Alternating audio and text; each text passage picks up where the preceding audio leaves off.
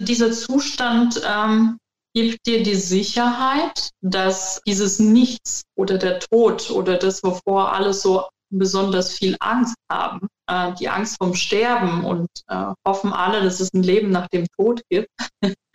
ähm, genau, das nimmt dir im Grunde genommen die Todesangst, weil du die Sicherheit hast, dass auch in Nichts, dass das große Nichts auch äh, sehr schön sein kann, ohne dass du deine Individualität behältst.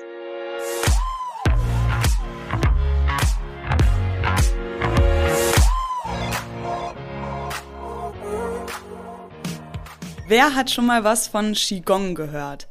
Okay, wahrscheinlich ist dieser Begriff eher wenigen Menschen geläufig, aber es ist gar nicht so weit von dem entfernt, was heutzutage sehr viele praktizieren, nämlich Meditation. Qigong ist eine Form der Meditation, die aus der alten chinesischen Kultur stammt und durch sogenannte Energiearbeit zur Selbstheilung, aber auch im Kampfsport eingesetzt werden kann. Meine Expertin für dieses Thema ist Nathalie, eine echte Qigong-Trainerin und Heilpraktikerin. Und ich habe mit ihr über ihre Arbeit gesprochen und sie gefragt, wie genau man Qigong praktiziert, was der Unterschied zu anderen Meditationsformen ist und wie Qigong sich auf Körper und Geist auswirkt. In der Qigong-Praxis geht es nämlich darum, in sich zu kehren und die Energie in eine bestimmte Richtung zu lenken. Natalie hat während des Interviews einen Satz gesagt, der mich zum Nachdenken gebracht hat, nämlich, dass die Energie der Aufmerksamkeit folgt. Und das stimmt. Man sagt ja, dass ein Problem erst dann zu einem Problem wird, weil wir ihm die Aufmerksamkeit schenken und es damit größer machen. Das Problem existiert für uns, weil wir unsere Energie in dieses Problem stecken, indem wir uns sorgen und nicht gut fühlen.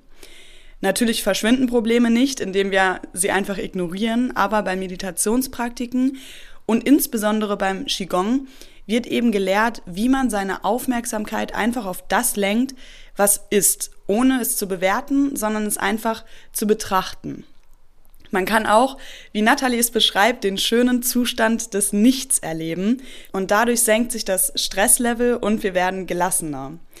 Nathalie hat erklärt, wie genau das funktioniert und wie wir durch Anspannung und Entspannung bestimmte Vorgänge in unserem Körper beeinflussen können. Sie erzählt von ihren persönlichen Erfahrungen, die sie mit Patienten hatte, mit denen sie diese Meditationspraxis ausübt. Dabei ging es auch um bestimmte Wellen als Zustände, in denen wir uns befinden und in denen wir eine unterschiedliche Wahrnehmung von unserer Außenwelt haben. Ich hoffe, dass man sich nach dem Interview etwas mehr darunter vorstellen kann und wünsche jetzt viel Spaß beim Zuhören. Hallo Nathalie, freut mich, dass du da bist. Wie geht's dir heute? Wie ist deine Stimmung? Hallo, grüß dich, Mara. Ja, mir geht es hervorragend, so wie an jedem anderen Tag eigentlich auch. wie sieht zurzeit dein Alltag aus? Was hast du heute gemacht, heute Morgen? Ich habe mich tatsächlich etwas auf das heutige Interview vorbereitet. Ähm, genau ausgehend davon, dass die Hörer und die Zuhörer vielleicht von dieser Thematik noch nie etwas gehört haben. Ja, Qigong ähm, heißt das, was du machst. Also ähm, Qigong ist quasi eine, eine Geistheilung oder beziehungsweise eine Praxis zur Geistheilung. Magst du mal einmal erklären, was genau das ist. Hast du eine offizielle Definition von Qigong? Ja, sehr gerne. Ähm, Qigong kommt äh, erst einmal aus der chinesischen Medizin. So kennen wir das jetzt aktuell. Qigong hat eine sehr alte asiatische ähm, Tradition und es ist ein bisschen schwierig nachvollziehen, woher Qigong kommt. Ähm, Qi bedeutet ähm, wird so viel wie übersetzt aus dem Chinesischen wie Energie, Essenz oder Atem. Ja, die, der Chinese geht davon aus, auch im Buddhismus, im Taoismus, ähm, in unterschiedlichen ähm, Religionen oder Denkweisen in Asien geht man davon aus, dass wir alle von einer bestimmten Essenz, Energie umgeben werden. Diese Energie nährt uns und nährt das Leben in uns und um uns herum. Und das Wort Gong bedeutet so viel wie Fähigkeit, Arbeit oder Können. Also man versteht Qigong wie ähm, eine Art der Energiearbeit. Es ist Selbstheilungstechnik sozusagen. Das Können, mit dem Atem umzugehen, ähm, die Fähigkeit, die Essenz, die um uns herum ist, zu nutzen mit ihr zu arbeiten. Also im Grunde genommen ist Qigong eine Art der Meditation in Bewegung. Meditation in Bewegung. Meine Frage wäre jetzt, wie sind die Leute damals auf diese Atem- und Konzentrationsübungen gekommen? Warum haben die Leute damals überhaupt die Notwendigkeit gesehen, sowas zu praktizieren? Mhm. Wir haben in der asiatischen Kultur lange Tradition, ähm, den Weg nicht außerhalb, sondern innerhalb von dir selber zu suchen. Und ähm, dieses nach innen gekehrte, dieses meditative, das äh, führt einen dazu, dass man bestimmtes Körpergefühl entwickelt. Man wird sehr viel intuitiver wieder mit dem Körper und äh, man macht einfach gewisse Sachen und man beobachtet, wie sie sich dann im Körper entwickeln, wie sie einem gut tun. Qigong entstand dann halt auch wirklich aus unterschiedlichen Intentionen. Im, im Shaolin Qigong ist es wirklich aus der Kampfkunst entstanden. Es ging darum, die Energie auf einem bestimmten äh, Stelle so zu konzentrieren, dass der Gegner dich nicht angreifen kann. Also da hat es Und, auch einen, einen, Zweck gehabt für diesen Kampfsport, für, um sich genau. möglichst gut konzentrieren zu können und möglichst viel aus sich herauszuholen. Genau, genau. Und ähm, dann gab es aber natürlich auch ähm, viele Überlieferungen, wo einfach aus der chinesischen Medizin, aus dem Buddhismus und Daoismus, wo einfach diese Übungen eingesetzt wurden, damit die, das Bewusstsein im Körper auf eine bestimmte Stelle gelenkt wird und die Gesundheit gefördert wird, bestimmte Regenerationsprozesse wieder in Gang gesetzt werden. Und ja, es gibt aktuell auch eine sehr gute äh, Studienlage zu Qigong, und ähm, dazu, wie Qigong sich auf Gesundheit auswirkt, zum Beispiel bei Fibromyalgie-Syndrom, der sogenannte Muskelfaserschmerz. Mhm. Okay, ja, interessant. Magst du vielleicht das Wort energetische Heilung kurz definieren? Was genau ist mit energetisch in diesem Zusammenhang gemeint? Energetische Heilung bedeutet für mich im Endeffekt Qigong. Es ist nichts anderes als Energiearbeit. Das ist genau diese Arbeit mit der Essenz, die in uns und um uns herum ist. Und mir war wichtig, einen Begriff für die Selbstheilung zu finden, der ähm, so neutral wie möglich klingt. Das bedeutet, Energieheilung bedeutet für mich, die Selbstheilungskräfte, Regenerationsprozesse im Körper so anzuleiten, dass es der Person äh, besser geht. Oder mir selber. Mhm, okay, verstehe. Ähm, und wie genau hast du diese Praxis für dich entdeckt? Also erzähl mir vielleicht mal, was war dein erster Kontaktpunkt mit Qigong? Hast du vorher was anderes ausprobiert? Hast du, hast du es empfohlen bekommen? Hast du irgendwas darüber gelesen und gedacht, das ist das Richtige für mich? Und wenn ja, warum? Also wie war dein, deine erste Begegnung mit Qigong? Genau, so, so die erste Begegnung, Begegnung in dem Sinne ist etwas schwierig, weil ich immer wieder wohl in meinem Leben damit konfrontiert worden bin. Irgendwie schien es schon mein Weg zu sein, aber oft wird einem immer eingeprägt, naja, du hast hier und da Talente und das und das solltest du dann lernen für dein Berufsleben. Und äh, so kam ich irgendwie zu Kunst. Und ähm, aber Qigong, ich, ich hatte schon sehr früh, schon mit elf Jahren Interesse an Kampfkunst gezeigt. Ich fand das immer total faszinierend.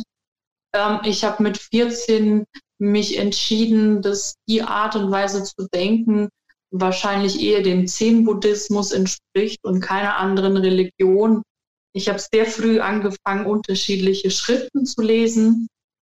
Die Bibel, Koran und Veden und auch äh, die chinesischen Schriften. Ich habe mich schon sehr früh für Religionen interessiert. Was ist es genau, was dich an Religionen fasziniert? Also du, du hast ja jetzt gerade viel von der chinesischen Kultur erzählt. Wie bist du erstmal auf die chinesische Kultur gekommen? Also ich meine, den, den, sich mit dem Koran auseinanderzusetzen, finde, du bist in Deutschland aufgewachsen, oder? Auch ja, teilweise. Ja, mhm. Mm, sich mit dem Koran auseinanderzusetzen, finde ich ähm, außergewöhnlich, muss ich dir ehrlich sagen. Also wenn man in Deutschland aufgewachsen ist, in diesem, in diesem Umfeld, aber sehr cool, weil sehr weltoffen. Wie kam es denn dazu, dass du mit dieser chinesischen Kultur einen Kontaktpunkt hattest? War das vielleicht familiär oder durch Freundeskreise oder was genau hat dich daran fasziniert? Ähm, tatsächlich irgendwie so meine innere Intuition vielleicht, dass das mein Weg ist. Weil genau, ich habe einfach querbeet gelesen, alle möglichen Religionsrichtungen, das heißt auch Buddhismus und Hinduismus als Religion auch. Und ich habe dann ziemlich früh festgestellt, dann wahrscheinlich schon mit 20, dass all diese Religionen irgendwie eine Quintessenz haben. Das heißt, auch wenn die Auslegung immer eine unterschiedliche war, natürlich durch die menschliche Wahrnehmung, ähm, aber ich hatte das Gefühl, es gibt einen Kern, der die gleiche Aussage trägt. Der hat mich irgendwie in jeder Religion gleich berührt. Ich konnte mich nicht für eine bestimmte entscheiden. Ich fand jede schön, aber auch jede hatte für mich Nachteile, die ausgenutzt wurden, um äh, ja als instrumentalisiert einfach, um bestimmte Sachen zu bezwecken. Und das wollte ich nicht. Und in der äh, asiatischen Kultur und im Zen-Buddhismus und im chinesischen Buddhismus ähm, fand ich für mich einen Weg, der nicht an irgendwelche Vorstellungen gebunden ist, der einfach nur besagt, wenn du wissen möchtest, was das Leben ist, dann schau in dich selber und erforsche das, was ist und erfinde nicht etwas dazu. Ja, ergibt voll Sinn, finde ich. Ja, ich finde Buddhismus, das ist ja auch, hängt ja auch sehr viel mit Yoga, Meditation zusammen. Also ich, ich kenne zum Beispiel einen Podcast, ähm, und der Curse, der den Podcast leitet, der redet halt über ja, Meditation, Coaching und Life heißt der. Und der ist selber auch Buddhist, beziehungsweise ja zum Buddhismus konvertiert. Sagt man das so, zum Buddhismus konvertiert, ja, oder? Das, das kommt drauf an. Es gibt äh, Buddhismus als Religion, mhm. das gibt es auch, oder Buddhismus, Hinduismus auch. Es gibt aber zehn Buddhismus, was eigentlich so viel wie der Weg bedeutet mhm. und ähm, nicht als eine Art der Religion beschrieben werden kann. Das heißt, man kann genau. auch nicht zu Buddhismus ähm, konvertieren. Man, man ist es einfach. Okay, Buddhismus ist schon, also ist irgendwie ein Lebensstil, kann man das so sagen?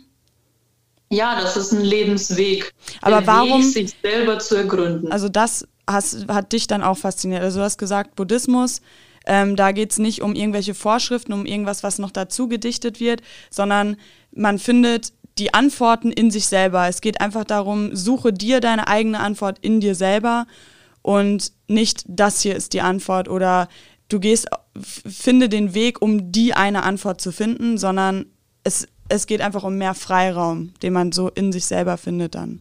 Richtig? Ja, genau. Und äh, das war diese, ich, ich, Faszination einfach der Freiheit und nichtsdestotrotz bei bestimmten meditativen Praktiken kommst du aber zu sehr ähnlichen Erkenntnissen, die sich dann immer wieder mit älteren Schriften irgendwo decken. Okay, verstehe. Ähm, also du hast dich dann dafür interessiert, du hast ähm, für dich entdeckt, dass es, ähm, dass es gut für dich ist. Wie hast du für dich gemerkt, das tut mir gut und das ist was, was ich regelmäßig praktizieren will, was ich irgendwie, ja, womit ich mich intensiver beschäftigen möchte. Wie hast du gemerkt, dass dir diese Heilpraktiken gut tun? Ja, ich war wahrscheinlich von Anfang an ein sehr impulsiver Teenager und auch relativ nervös. Mir war die Meinung der anderen sehr wichtig da ich kam immer schnell in Situationen, die mir unangenehm und peinlich war. Also so eine Grundnervosität, eine Grundaufregung war wohl immer, gehörte immer früher zu meiner Person. Und ähm, ja, das, ich habe auch einfach gemerkt, dass mir das nicht gut tut, auch gesundheitlich nicht.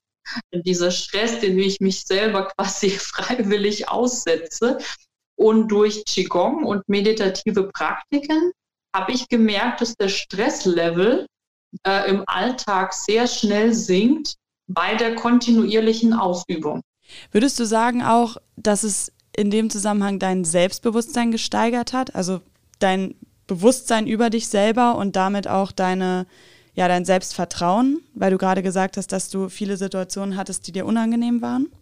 Definitiv, ja. Auch das Selbstvertrauen und auch vor allem das Erkenntnis, dass wir Menschen im Grunde genommen alle im gleichen Boot sitzen Und so wie es mir geht, geht es jedem in einer bestimmten Situation.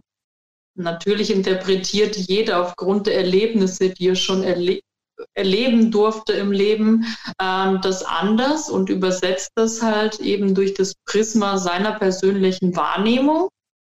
Aber ähm, im Grunde genommen gibt es nichts, wofür man sich schämen muss, nichts, wovor man Angst haben muss. Genau, denn wir sind im Grunde genommen alle gleich. Und dieses Qigong, was genau praktizierst du? Also wie genau praktizierst du das? So magst du mal einmal erklären, wie läuft das ab? Was bedeutet es, wenn man Qigong praktiziert? Also ich äh, kombiniere das mit einer Heilweise, die ich an mir selber erleben durfte. Äh, sie nennt sich die geistige Aufrichtung. Und äh, diese habe ich dann an mir selber erleben dürfen und dann auch äh, erlernen dürfen. Ähm, das ist so eine Art der energetischen Reinigung. Man reinigt den Hauptenergiekanal, die Wirbelsäule, und das führt zu sehr vielen positiven Nebeneffekten. Bei mir war das damals wirklich die Begradigung meines Beckenschiefstandes und Linderung meiner Skoliose, die sich immer wieder entwickelt hat. Und ähm, dann natürlich auch äh, der zweite Teil ähm, ist dann ähm, die Aktivierung einer bestimmten Wellenlänge im Gehirn. Ähm, also es, es dreht sich alles um Fokussierung und Refokussierung. Ich versetze mich und den Klienten in eine bestimmte Wellenlänge. Das ist für den Anfang immer die Alpha-Wellen. Sie steigern immer die Entspannung und die Aufmerksamkeit weil im Alltag befinden wir uns immer in der Beta-Wellenlänge, äh, also unser Gehirn. Und ähm, genau, indem wir beide ähm, in einem bestimmten Bewusstseinszustand uns befinden, also ich mich selber und dementsprechend auch den Klienten, fange ich an, die Essenz, also die Energie um die Person herum positiv zu beeinflussen, indem ich einfach Harmonisierung und Regenerisierung anleite. Genau, dazu brauche ich lediglich mein Bewusstsein. Es ist noch nicht mal notwendig, die Hände auf diese Person zu legen. Viele kennen das aus den Reiki-Praktiken. Genau, wobei das auch dazu gehört. Man geht einfach davon aus, dass das, das der positive Impuls, den ich in mir in dem Moment fokussiere, immer dahin fließt, wo meine Aufmerksamkeit hingeht. Also in der chinesischen Medizin sagt man auch, Energie folgt der Aufmerksamkeit. Also Qi folgt immer der Aufmerksamkeit. Das Gleiche gilt auch für denjenigen zu Hause. Ja, in der Meditation hat er die Möglichkeit, sich auf die bestimmte Stelle zu fokussieren und automatisch, wenn er die positive Absicht in sich hegt und positives Gefühl, wird da der Heilungsprozess aktiviert. Ah, okay, das ist interessant. Also auf, auf den Satz Energie folgt der Aufmerksamkeit, nee, Energie folgt der Aufmerksamkeit, ne? Ähm, da will ich gleich nochmal eingehen, aber magst du vorab einmal ganz kurz erklären, was du mit Alpha- und Beta-Wellen genau meinst? Weil du hast ja gerade gesagt, im Alltag befinden wir uns in der Beta-Welle oder in den Beta-Wellen und ähm, du versuchst dich und den Klienten in die Alpha-Wellen hineinzubringen. Was genau meinst du damit, mit diesen Wellen? Genau, also unser Gehirn produziert ja bestimmte elektromagnetische Wellen. Diese elektromagnetischen Wellen, die das Gehirn erzeugt, ähm, erzeugen dann bestimmte Zustände. Zum Beispiel die Alpha-Welle eignet sich dafür zu Entspannung und zu entspannten Aufmerksamkeit. Die Beta-Welle in der das Gehirn zum Beispiel sich im Alltag befindet. Ja? Das ermöglicht dem Gehirn aktive Wahrnehmung, schnelle Wahrnehmung, schnell zu handeln. Wir haben noch Gamma, Delta und Theta-Wellen, die das Gehirn produziert. Also zum Beispiel die Theta-Welle ist ein Übergang von Wachsein zu Schlaf. Ne? Das ist so dieser schöne Dämmerzustand, in dem man sich manchmal befindet diesen Zustand erreicht man auch zum Beispiel in einer sehr tiefen Meditation. Da geht es darum, das Bewusstsein wach zu behalten und dennoch in diesen entspannten Zustand zu kommen. Oder die Delta-Welle, das ist der Tiefschlaf, ohne jegliche Träume. Das ist der tiefste Regenerationszustand. Auch den kann man bei vollem Bewusstsein in einer bestimmten tiefen Meditation erreichen. Erfolgt wirklich aber nur dann, wenn man kontinuierlich wahrscheinlich jahrelang. Okay, krass. Also du hast das wahrscheinlich schon mal erlebt, oder? Diesen ich habe das schon erlebt, ja. Das ist ein Zustand, ähm, genau, der absoluten tiefen Versenkung. Man, man kann sich in diesem Zustand quasi dann in der Position nicht mehr bewegen. Und man schafft aber eventuell dann nach einigen Jahren das Bewusstsein aber noch wach zu behalten. Ein Zustand der vollen Regeneration. Was genau bedeutet das, dass du, also du, du bist noch bei vollem Bewusstsein? Es ist quasi wie im, im Tiefschlaf, so entspannt für den Körper und für den Geist, aber du bist noch bei vollem Bewusstsein. Das bedeutet ja genau. eigentlich. Es ist ein sehr besonderer Zustand. Also, weil, weil ich wollte gerade sagen, bei, weil bei vollem Bewusstsein bedeutet ja eigentlich auch, dass man noch denkt. Genau, theoretisch müsstest du dann noch denken können. Aber hier kommen wir an den Punkt des Nichtsdenken-Könnens. Ja? Das ist jetzt eben genau der Punkt, den du erreichst bei vielen meditativen Praktiken, der deine Wahrnehmung etwas erweitert. Ja, du kommst dann über die Grenze deines persönlichen Körpers äh, hinweg und du nimmst den ganzen Raum um dich herum wahr. Du bist nicht mehr der Verstand, den du hast, sondern du bist eher das Bewusstsein. Das heißt, denken in dem Sinne, wie du das jetzt meinst, ist es nicht mehr.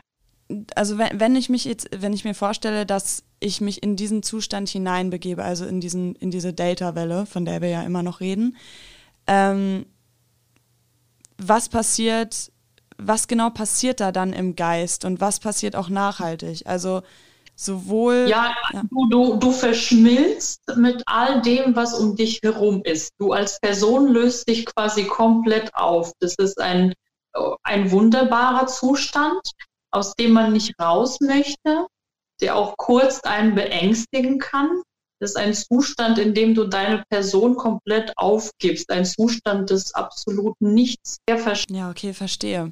Ähm, und das heißt, das ist dann insofern so generativ für den Körper wie der Tiefschlaf, weil man einfach auch loslässt. Also man verschmilzt und man nimmt dadurch ja auch Sachen wahrscheinlich dann einfach hin, statt sie zu bewerten, oder? Ja, vielleicht. Also diese, dieser Zustand ähm, gibt dir die Sicherheit, dass ähm, dieses Nichts oder der Tod oder das, wovor alle so besonders viel Angst haben, äh, die Angst vom Sterben und äh, hoffen alle, dass es ein Leben nach dem Tod gibt, ähm, das nimmt dir die Angst. Genau, das nimmt dir im Grunde genommen die Todesangst, weil du die Sicherheit hast, dass auch in Nichts, dass das große Nichts auch äh, sehr schön sein kann, ohne dass du deine Individualität behältst. Mhm, verstehe. Ähm, und das ist dann die, die Delta-Welle. So, und dann hast Genau, das ist dann. Mhm. Und es gibt diese vier Wellen oder gibt es noch eine?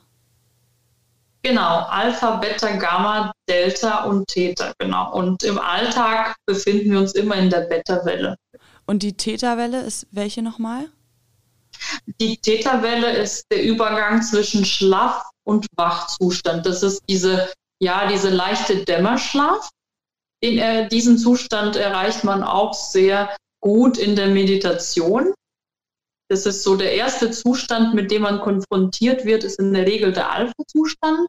Den erreichst du eigentlich schon, wenn du die Augen schließt und dich einfach auf deinen Atem konzentrierst. Beta-Wellen sind dann die visuelle Aufmerksamkeit auf die Umgebung und wahrscheinlich mit auch allem anderen, die auditive, genau. also die, mhm. einfach die, die Aufmerksamkeit auf das nach außen und die Alpha-Wellen sind dann die Aufmerksamkeit auf das Innere, also dass man sich auf sich konzentriert und sich selber wahrnimmt.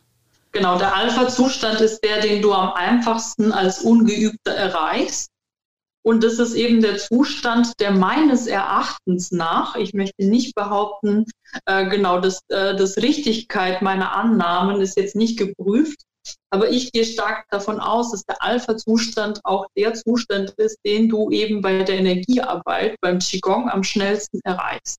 Mhm, okay. Es geht darum, sich auf das Atem zu konzentrieren und am besten bei geschlossenen Augen sich auf Bewegung und Energie zu konzentrieren. Es kommt aber auch wahrscheinlich dann eben darauf an, worauf richte ich gerade meine Aufmerksamkeit? Weil du hast ja auch gerade gesagt, worauf ich nochmal eingehen wollte, auf ähm, Energie folgt der Aufmerksamkeit. Was genau bedeutet das? Also auch körperlich gesehen. Wenn ich jetzt körperlich meine Aufmerksamkeit auf etwas, auf etwas Bestimmtes richte, zum Beispiel auf mein Herz, dann fließt da auch die Energie hin, sozusagen. Beziehungsweise, wenn ich meine Aufmerksamkeit auf etwas, ähm, also ich glaube, am einfachsten kann man es wahrscheinlich erklären, wenn man sagt, ich richte meine Aufmerksamkeit jetzt gerade auf meine Arbeit, zum Beispiel eine E-Mail zu schreiben.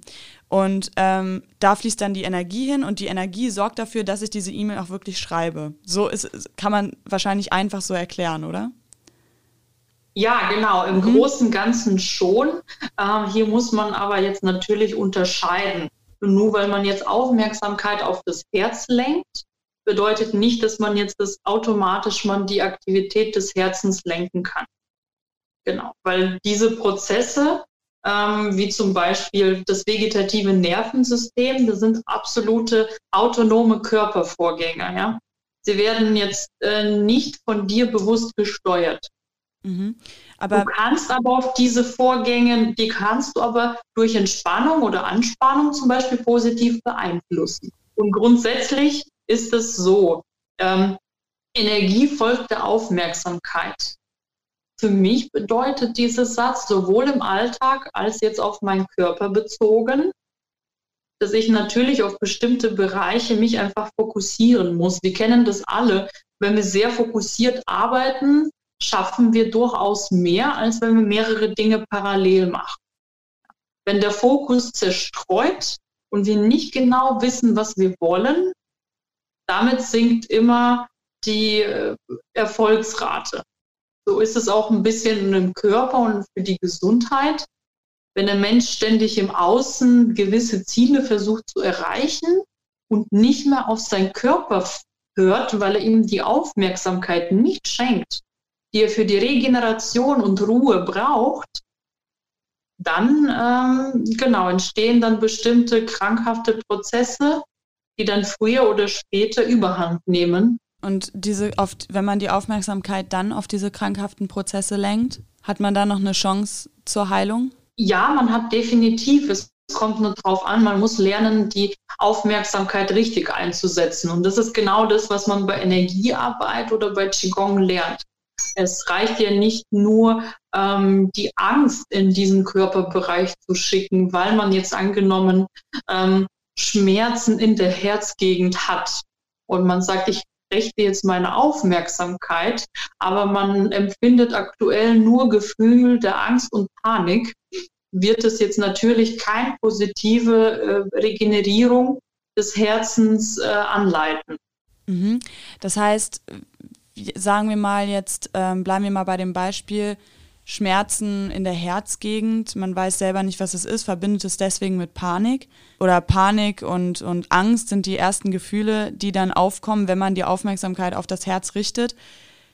Wie würde man da jetzt dann am besten in, in dieser Heilpraxis, also ich meine, klar, wenn das eine, eine ernsthafte Erkrankung ist, dann ist es wahrscheinlich was anderes, dann kann man da geistig wahrscheinlich auch gar nicht so viel beeinflussen, kann ich mir vorstellen. Aber wie kann man die Aufmerksamkeit dahin schicken, wie du gesagt hast, insofern, dass die Aufmerksamkeit da dann auch hilft zu der oder da dann auch beiträgt zu der Heilung. Herzschmerzen vielleicht nicht der ähm, allerbeste Beispiel, weil dann sind es auch oft psychosomatische Beschwerden, dann entsteht Angst vor der Angst und so weiter. Das sind jetzt komplexere Prozesse, die damit zusammenhängen. Aber grundsätzlich ist es so, dass man am besten natürlich für jemanden, der nicht geübt ist und sich jetzt nicht auskennt, am besten versucht, den Gesamtzustand zu beeinflussen, positiv zu beeinflussen. Ja?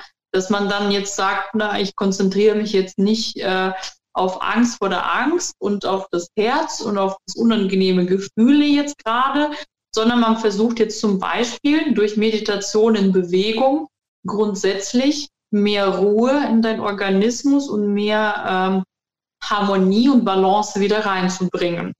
Sowohl in die Gehirnwellen, ja, dass sie ausgeglichen funktionieren, weil eigentlich funktionieren sie alle immer hintereinander sehr ausgeglichen. Sind wir zu lange wach, fügen wir unserem, sind wir also zu lange im Beta-Zustand, fügen wir unserem Körper Schaden zu, das weiß jeder. Schlafen wir nicht tief genug, das fördert auch unsere Gesundheit nicht. Ja, das heißt, hier ist es wichtig, in allem die Balance zu haben zwischen Sport und Entspannung, Schlaf und Wachsein. Also all diese Rhythmen müssen ausgeglichen sein. Da würde ich jetzt zuallererst anfangen. Mhm, okay, verstehe. Ja, ähm, also du versuchst dann auch in, in deinen Therapiestunden wirklich nach diesem Motto zu verfahren, Energie folgt der Aufmerksamkeit. Das heißt, du versuchst die Aufmerksamkeit von dir und von deinen Klienten auf erstmal auf das Innere zu richten, auf den, auf den Geist, auf den eigenen Körper, um wahrzunehmen, was passiert eigentlich bei mir, wie geht es mir gerade und wie geht es dann weiter? Wie geht es dann im Heilungsprozess weiter, ähm, wenn du mit einem Klienten genau das praktizierst? Genau, also in der Regel ähm, ist bedeutet natürlich, dass der Klient einfach mit geschlossenen Augen entspannt da liegt ja, einfach versucht, sich äh, so maximal wie möglich zu entspannen. Dadurch, dass ich äh, natürlich energetisch arbeite, äh, verfällt fast jeder sehr schnell in den Alpha-Zustand und auch teilweise in einen Täterzustand. Und ähm, der Klient ist erstmal bei geschlossenen Augen auf sich fokussiert. Genau, irgendwann mal ist er dann in diesem Dämmerzustand. Für mich bedeutet aber in diesem Moment, meinen Fokus re zu refokussieren. Das ist auch ein Zustand, der in Meditation erreicht wird, auch ein Zustand des Nichts. Also ich versuche den Zustand des Nichtdenkens zu erreichen. Und vorher habe ich für mich aber schon die, ähm, die gute Absicht formuliert. Also auch hier gilt wieder die Balance zwischen Fokus und Refokussierung. Mhm, okay, also die Fokussierung auf das Innere und dann die Refokussierung weg von allem Belastbaren. Nein, auch leider nicht, weil da versuchst du jetzt, wie jeder andere auch, was natürlich ganz normal ist, das mit dem Verstand zu erklären. Auch das ist sehr schwierig, weil auch sowohl die Fokussierung auf etwas, auch, als auch die Refokussierung ist auch ein Zustand, den man etwas erleben muss, ja. Das ist ein, ja, das ist einfach ein Zustand. Hm. Es ist schwierig, diesen zu beschreiben. Okay, aber mh, hm, was genau passiert denn in diesem Zustand bei deinen Klienten? Also wie, was passiert geistig, ähm, was zu der Heilung beiträgt in diesem Moment? in der chinesischen Medizin heißt es ja so, wenn diese Essenz, also dieses Qi, die Lebensenergie, sich fokussiert, das heißt, wenn sie sich zusammenzieht, entsteht Leben. Und wenn sie sich wieder auseinanderdehnt, dann kommt der Tod. Das heißt, der Geist wird frei, ja, und er löst sich wieder im großen Nichts auf, in dieser Essenz quasi. Ja.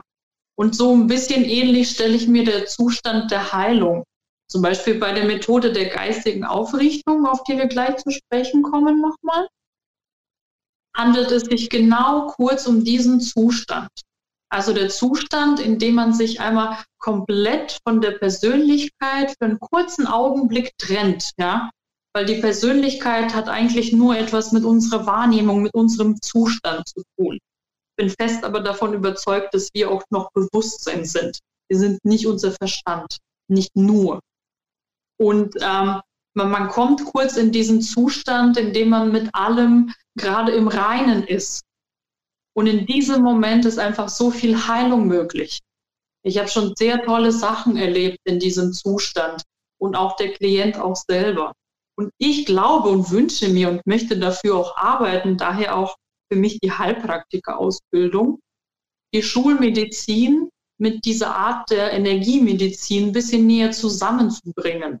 Sie dürfen sich nicht im Wege stehen. Es gibt auch gar keinen Grund dafür. Und ähm, gemeinsam erzielt man einfach das beste Ergebnis. Und wenn das jetzt etwas anerkannter wäre in Deutschland, hätten wir nicht dieses Phänomen äh, von den sogenannten Wunderheiler, die so verrufen sind, weil sie dann natürlich einem alles Mögliche versprechen, was irgendwie auch nicht wirklich im Rahmen des Möglichen ist. Ja, klar, ich verstehe, was du meinst. Also das ist natürlich auch ein bisschen verpönt, dieser Begriff ähm, Geistheilung. Also es ist schon. Ja, einerseits auch einerseits total zu Recht, weil ich bin der Meinung, dass auch sehr viele psychische Krankheiten einfach schnellstmöglich in Hände der Schulmediziner gehören und der Psychologen. Das hat alles einen guten Grund. Und denn bei bestimmten, bei bestimmten Krankheitsbildern ist es einfach wichtig, den Menschen äh, so gut wie möglich psychisch zu stabilisieren. Ja? In der chinesischen Medizin sagt man auch, ein gesunder Geist lebt nur in einem gesunden Körper und umgekehrt genauso. Erkrankt der Körper, erkrankt auch der Geist. Du hast jetzt gerade auch so von der Notwendigkeit gesprochen, dass es da dass es eigentlich irgendwie mehr erforscht werden sollte, was da eigentlich genau passiert, weil es ja auch wirklich wirksam sein kann einfach. Ähm, du hast gerade gesagt, der Geist erkörp, ähm, erkrankt, wenn auch der Körper erkrankt. Mm, oder vielleicht auch umgekehrt, dass es auch irgendwie zusammenhängt. Also dass natürlich der Geist und der Körper sind miteinander verbunden. Mm, meinst du, das kommt häufiger vor, als man denkt? Meinst du, es gibt viele Menschen, die geistig und körperlich dann vielleicht auch ähm, erkrankt sind, in welchem Ma Ausmaße auch immer, die eine Geist, der, denen eine Geistheilung wirklich gut tun würde? Und also glaubst du, das kommt oft vor? Beziehungsweise öfter, als man es annimmt? Hast, mhm, da du ja schon gesagt hast, es gibt wahrscheinlich keine Trennung, und so sehe ich das und auch die chinesische Medizin, es gibt hier keine Trennung, genau der physische Körper aus der chinesischen Medizin gesehen ist einfach etwas dichtere Essenz. Und der, der Geist ist einfach etwa Materie, die nicht so stark verdichtet ist, ja. Und, äh, und so weiter und so fort, ja. Dementsprechend gibt es hier keine Trennung. Ich vermute, und so sehe ich das aus meiner Erfahrung, dass man immer auf allen drei Ebenen erkrankt, immer Körper, Geist und Seele. Und höchstwahrscheinlich geht es meistens immer mit seelischen und psychischen Problemen los. Ja? Oder einfach nur, weil man sich nicht genug Ruhe gönnt, nicht genug ähm, Entspannung, um sich selber zu regenerieren, weil man immer irgendwelchen Zielen hinterherjagt. Und da sehe ich das große Problem. Also die Kausalität funktioniert für mich sowohl Seele Psyche, also der Geist und der Körper, als auch Körper, Psyche und dann die Seele. Ja? Und ich denke, das ist alles immer jederzeit miteinander verbunden. Und aus meiner Sicht würde Geistheilung jeder Person oder Selbstheilung oder eben Qigong als äh, Trainingsübungseinheiten jeder Person ausnahmslos äh, gut tun.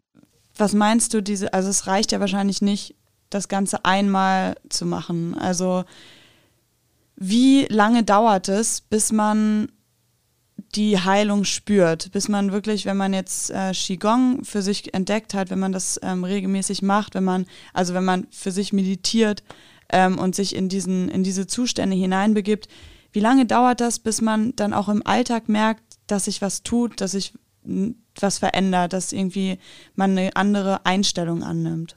Das ist eine sehr tolle und auch eine sehr schwierige Frage. Man kann die Heilung tatsächlich sofort bewirken, beziehungsweise fast sehr schnell. Das sind dann die sogenannten Spontanheilungen, wenn etwas einfach ausheilt. Und wenn man sich schafft, tatsächlich selber oder durch den Heiler in dieses bestimmte Bewusstseinszustand zu versetzen, indem man nicht diese Identifikation mit der eigenen Person stattfindet, sondern man ist nur das Bewusstsein, dann ist eigentlich so gut wie möglich, so gut wie alles möglich. Für den normalen Menschen im Alltag, der jetzt in diesem Sinne normal ist, weil er jetzt nicht täglich Meditation praktiziert oder sonstiges, kann das durchaus etwas länger dauern, weil er natürlich diese Identifikation mit seiner Person, mit seiner Vergangenheit, was er schon alles erlebt hat, äh, an diese sehr stark gebunden. weil er nicht geübt ist, sich davon zu lösen. Er geht von bestimmten Gesetzmäßigkeiten aus, die sind für ihn dann in dem Moment richtig. Und aus diesem Grund ist für ihn vielleicht die Heilung ein etwas verzögerterer Prozess. Bei der Methode, der ich mich jetzt bediene, bei der Heilweise, jetzt, der ich mich bediene, die geistige Aufrichtung, ist es so, dass es jetzt äh, erstmal sehr wenig damit zu tun hat, was die Person glaubt, was gerade passiert. Es passiert einfach und die Person hat jetzt nicht so viel Einfluss darauf. Sie begibt sich dann einfach diesem Gefühl und ist dann immer sehr erstaunt, was, was jetzt gerade passiert ist. Für manche so ein leichtes Gefühl der Erlösung, ne? so, so ein bisschen die Anspannung fällt irgendwie von einem weg, sagen viele, so ein Kribbeln kommt und, und gerade bei, bei Krankheiten, die sehr viel mit muskulärer Anspannung und eben mit der Anspannung des, des sympathischen Nervensystems, ja, dieses, dieses Kampfmodus zusammenhängen, ist sehr viel Heilung aus meiner Sicht sofort möglich. So zum Beispiel wie bei jeglicher Art der Rückenschmerzen, bei vielen Arten der psychosomatischen Beschwerden. Ähm, und einfach, einfach bei vielen äh, Beschwerden dieser Art, die mit dieser Anspannung zu tun haben, da ist sehr viel möglich. Meine Frage wäre jetzt, was würdest du dir so in Bezug auf die, auf die geistige Heilung, auf die energetische Heilung so wünschen, wie es so weitergeht? Natürlich, dass es wahrscheinlich irgendwie auch etablierter wird, ähm, aber wo würdest du abschließend auch sagen, ähm, ist der große Unterschied zu anderen Praktiken, die jetzt auch gerade, sag ich mal, im Trend sind, wie zum Beispiel Yoga, Strala-Yoga, Meditation. Ja, warum, warum könnte man Qigong, welche Menschen bevorzugen Qigong gegenüber anderen Heilpraktiken? Für Qigong entscheiden sich Menschen, die ähm, in der Regel schon sehr krank sind, die in der Bewegung etwas eingeschränkter sind die durchaus auch vielleicht bewusster sind oder älter sind. Für sie ist in der Regel Energiearbeit schon ein Begriff oder sie haben an sich festgestellt, wie hilfreich Selbstheilung und Meditation sein kann.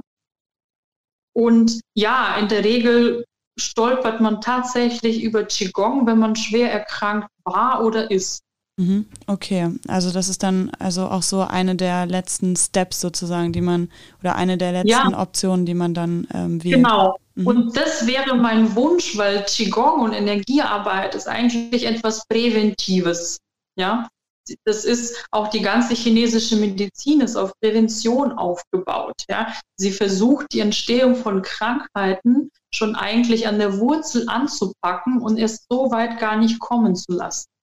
Ja, und hier sehe ich auch, dass das ist mein Wunsch für die Zukunft, dass man vielleicht anfängt, sich um das Körperbewusstsein und um sich selber mehr zu kümmern, bevor es dann schon etwas zu spät ist oder sehr brenzlig wird. Ja, da sehe ich das große Feld und eben natürlich ganz wichtig, dass die Schulmedizin ein bisschen mehr äh, mit diesem Phänomen sich auseinandersetzt und zusammenarbeitet, dass es etablierter wird in unserer Gesellschaft, damit wir alle gemeinsam, Ärzte, Heilpraktiker und Heiler, den Raum für Scharlatane einfach nicht mehr so weit offen lassen.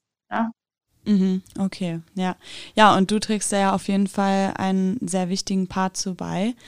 Ähm, genau, dass es gerade für die Prävention auch von Krankheiten sehr geeignet sein kann, ist es schon interessant und lohnt es sich wahrscheinlich auch schon mal, sich einfach mal damit auseinanderzusetzen, was genau das bedeutet. Ähm, und vielleicht das sogar auch, auch mal auszuprobieren für Leute, die vorher vielleicht noch nichts mit solchen Praktiken an, am Hut hatten. Ja, Nathalie, vielen Dank ähm, für diese coolen Inspirationen und für dieses für mich noch ehrlich gesagt außergewöhnliche Thema. Ich fand es richtig spannend. Ähm, ich wünsche dir weiterhin auch alles Gute und ähm, ja, wünsche dir viel Erfolg weiterhin mit dieser Heilpraxis. Ja, vielen herzlichen Dank. Ähm, ja, vielen Dank, dass du mir überhaupt Raum geboten hast, mich hier etwas zu erklären und es vielleicht auch den Leuten näher zu bringen, die noch nie etwas davon gehört haben. Und ähm, genau, damit wäre schon ein guter Dienst im Wohle der Allgemeinheit getan. Danke dir. Sehr gerne, da bin ich mir sicher.